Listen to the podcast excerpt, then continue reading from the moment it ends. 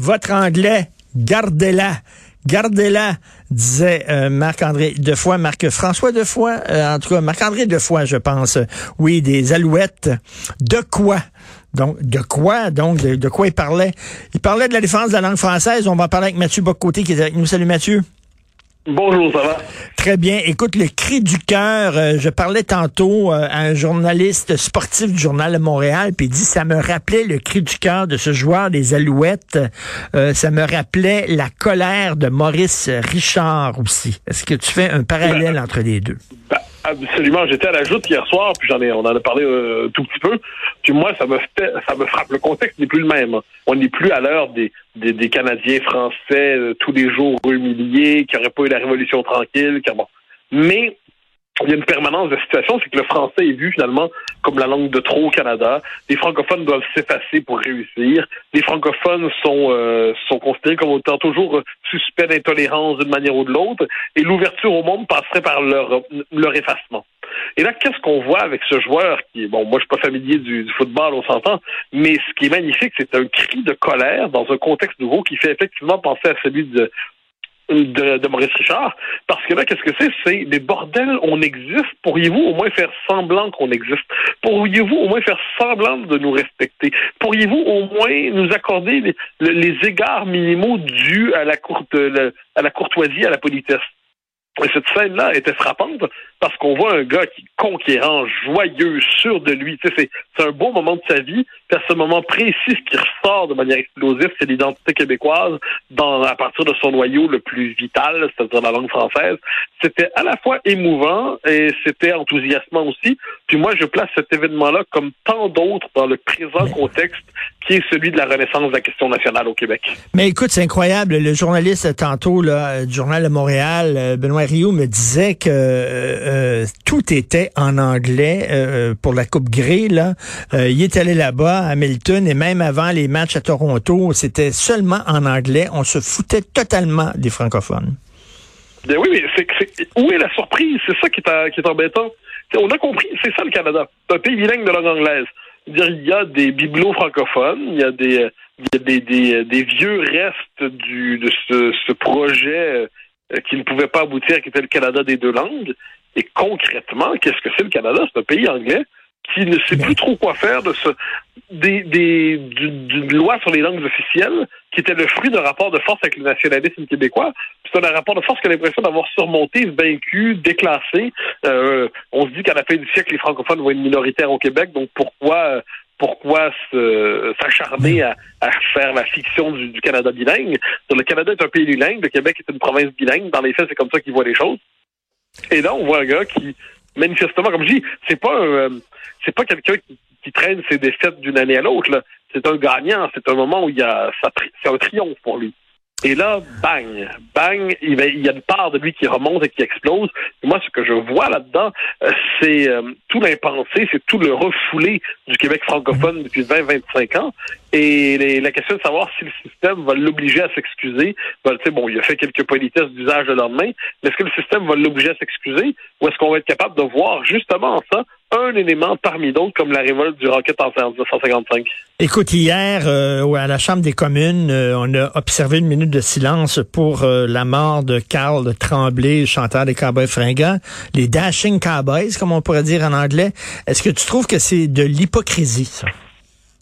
Bon, l'hypocrisie, c'est l'honneur du vice à la vertu. Hein. Donc, si au Canada, il se ils comprennent, on leur dit soyez polis pendant une minute. C'est important pour les francophones euh, d'à côté. Moi, je les crois tout à fait capables d'être polis. Genre, les Canadiens anglais, ce sont des gens polis, courtois. C'est juste pas notre peuple. Et puis, on veut vivre selon nos propres règles plutôt que selon les leurs. Mais cela dit, c'est pas, euh, je t'avouerai que c'est pas particulièrement ils sont capables d'être polis. Ça change juste pas rien à la nature des choses fondamentalement au Canada. Mais c'est ça. Moi, je disais à LCN un peu plus tôt, je disais, il devrait observer une minute de silence pour la langue française. parce qu'elle se meurt au Canada. Et puis, tu sais, c'est euh, d'observer une minute de silence pour Carl Tremblay, pour moi, c'est tout d'essayer de montrer euh, que le mythe des deux langues officielles existe encore au Canada, alors que tout le monde sait que c'est de la foutaise. Non, en fait, les deux langues officielles, comme je dis, c'est le fruit d'un contexte très particulier où le Canada croyait devoir faire des concessions au Québec, et c'est ainsi qu'il voyait les deux langues officielles, parce qu'il redoutait l'indépendance. Le Canada de plus d'indépendance. Le Canada est dans un tout autre contexte. Euh, quand on fait, c'est longtemps quand on faisait le décompte des ministres fédéraux, on disait combien de francophones, combien d'anglophones, lesquels parlent français, lesquels parlent anglais. Là, dans les faits, quand on fait le décompte des ministres fédéraux, on l'a vu sous Trudeau dès 2015, on fait le décompte de la diversité multiculturelle canadienne et la question, la, question québécoise est complètement laissée de côté. C'est la, c'est la job des ministres francophones que de parler anglais finalement. Et, euh, et les autres ministres n'ont plus à se soumettre à ça. C'est un pays où le gouverneur général du pays bilingue parle juste anglais. C'est un pays où, dans la plupart des, des, des, aéroports du pays, le français n'existe plus. C'est un pays où, même à l'aéroport de Montréal, quelquefois, le français hmm. est laissé de côté. Donc là, m'amener, il faut, faut, faut, comprendre ce qui nous arrive. C'est ça qui est embêtant. C'est-à-dire les conséquences politiques à tirer de tout cela sont assez claires. Et c'est bon, on tarde. Moi, je pense qu'on va finir par les prendre. C'est des, tirer les conséquences. Mais ce serait le fun que ça arrive plus vite. Écoute, euh, j'ai vu que tu as signé un texte euh, dans le Figaro sur la mort de Carl Tremblay. Euh, Quand tu as proposé ça au Figaro, et on dû se dire, ben, ça n'a aucun intérêt, c'est un chanteur local québécois, pourquoi on parlerait de ça chez nous? En fait, c'est le contraire. C'est le Figaro. Moi, j'avais prévu écrire sur la politique française, et c'est le Figaro qui m'a demandé de faire un papier sur Carl Tremblay, de ce qu'il représentait pour le Québec. Et c'était assez beau, en fait, que les Cowboys fringants sont très connus en France. Puis il y a une scène, il y a des amis d'un journal, c'était il y a quelques mois, puis il y avait une fête. Puis là, moi, moi, j'étais dans un autre, un autre événement, puis il m'envoie une photo de toute l'équipe du journal français qui chante ensemble L'Amérique pleure. Ben voyons. Euh, euh, ça, m'avait ça m'avait bouleversé. euh, et donc chez dans ce cas-là, j'écris à mes amis, bon, bon, celui qui est responsable de, des pages idées du journal. Dis, bon, moi je propose d'écrire sur ce sujet-là dans le dans les suites en fait du le, le, le, le, rapport en France, ce qu'ils appellent l'extrême droite. Bon, comment Et là il me dit ouais, au début oui, il me dit Mathieu, demande spéciale. Fais-nous un truc sur Carl Tremblay, ce qui représente des cowboys fringants. Bon, il a pas dû me le demander deux fois, ça m'a fait plaisir de le faire. bien, bien ça. Et donc, euh, tu dis, euh, tu dis que ce que ça va, ben, tu sais, la, colère de Maurice Richard avait quand même allumé, avait mis le feu aux poudres, hein, littéralement là. Euh, et c'est devenu, en fait, c'était à la source même de la Révolution tranquille. Bien sûr, on, ah ben, c'est un des déclencheurs. Pardon? C'est un des déclencheurs de la Révolution tranquille. C'est ça. C'est un des déclencheurs de la Révolution tranquille. D'ailleurs, le film de Charles Binamé sur euh, Maurice Richard, sur le Rocket, le montrait très bien euh, euh, tout ça.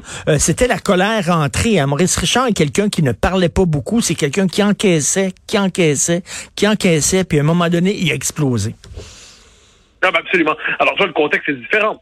On n'est plus dans cette situation-là. Ça, je, on en est bien conscient. Puis manifestement, le, euh, de quoi le joueur qui a eu, euh, qui a fait son cri de, colère et de joie, lui, c'est pas quelqu'un qui, euh, qui est dans la colère rentrée. mais mais c'est l'époque a changé, le contexte a changé, mais les données de base n'ont pas changé. Puis c'est ce qui s'est exprimé à travers sa voix. Merci beaucoup, Mathieu. On se reparle demain, Mathieu beaucoup. Merci. Bye.